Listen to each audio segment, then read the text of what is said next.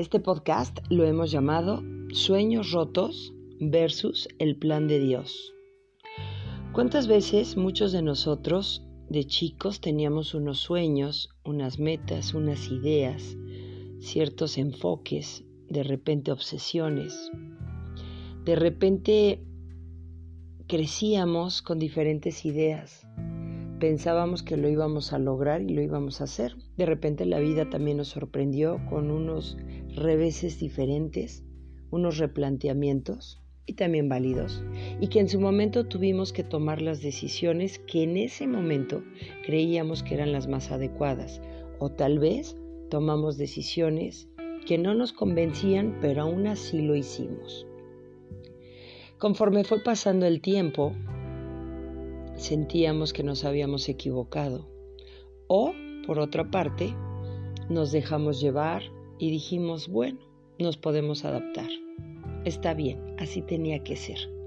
Muchas palabras, muchos dichos, muchos enfoques que hemos estado escuchando de mucha gente que de repente te dice, así tenía que suceder, no te preocupes, no pienses en el hubiera, no había otro enfoque, así tenía que ser. Deja ya las cosas, deja ya el pasado, suelta, fluye, perdona, libérate, trasciende, renuévate, entrégate, reinvéntate, readáptate. Es tan sencillo escuchar todo esto, pero es tan difícil ponerlo a la práctica. Podemos caer de repente en una vivencia de depresión que ni siquiera nos hemos dado cuenta, porque es nuestro estado natural de repente ya nos sonreímos, de repente nos acostumbramos a que así es la vida.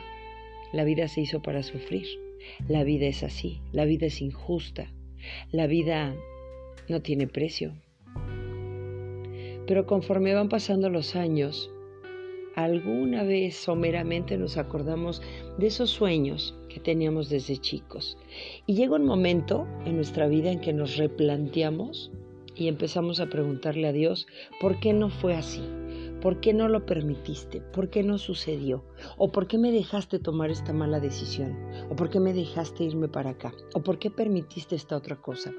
Cuando empezamos a reclamarnos, al primero muchas veces que le reclamamos es a Dios, porque pensamos que él nos podía poner como un obstáculo muy grande para no realizar o tomar esas decisiones del pasado que tal vez nos traigan muchas consecuencias o dolor o pesar en el presente y que así tuvimos que vivirlo. Pero nunca nos detuvimos a pensar en esos momentos si eran decisiones tomadas de la mano de Dios o eran nuestros caprichos, nuestros deseos, nuestras debilidades, nuestras inconformidades lo que tomó esa decisión. Porque si tenemos que entrar en una realidad, debemos de analizarnos realmente en cómo pensábamos en esas decisiones tomadas en el pasado y cómo pensamos ahora.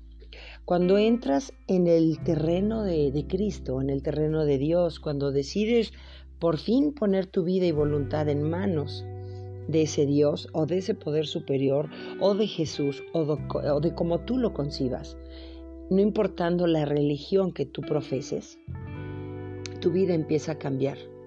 Es muy difícil dar este paso porque siempre estamos diciéndole a Dios que se haga tu voluntad, pero sin embargo a la hora de las decisiones hacemos la nuestra.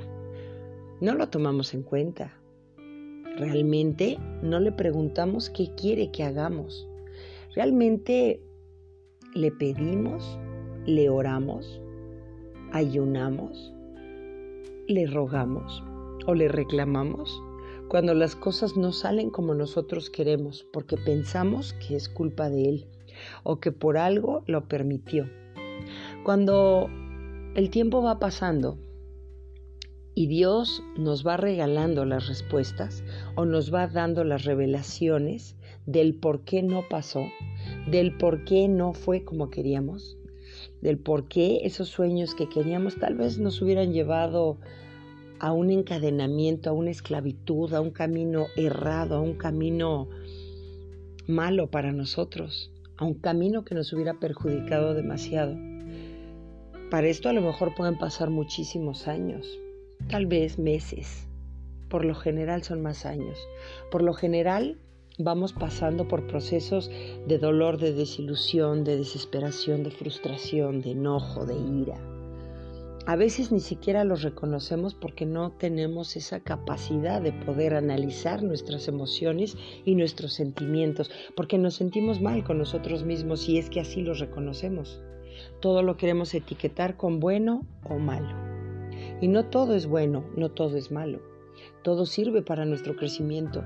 Y dicen que dentro de las peores decisiones que el humano va tomando, dentro de esos renglones torcidos, Dios escribe derecho.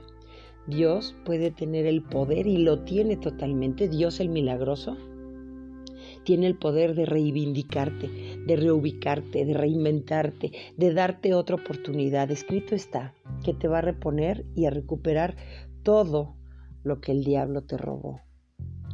Todas esas penas, todas esas lágrimas, todas esas tristezas, esas pérdidas, pérdidas humanas, pérdidas de confianza en ti, pérdidas económicas o materiales también, pérdida de familia. Todo eso y mucho más, Dios te lo va a recompensar y a duplicar en su momento cuando tú estés dispuesto o dispuesta a entregarle tu corazón. Espero que esta pequeña reflexión te haya servido. Soy Fabiola Cabrera y gracias por escucharlos.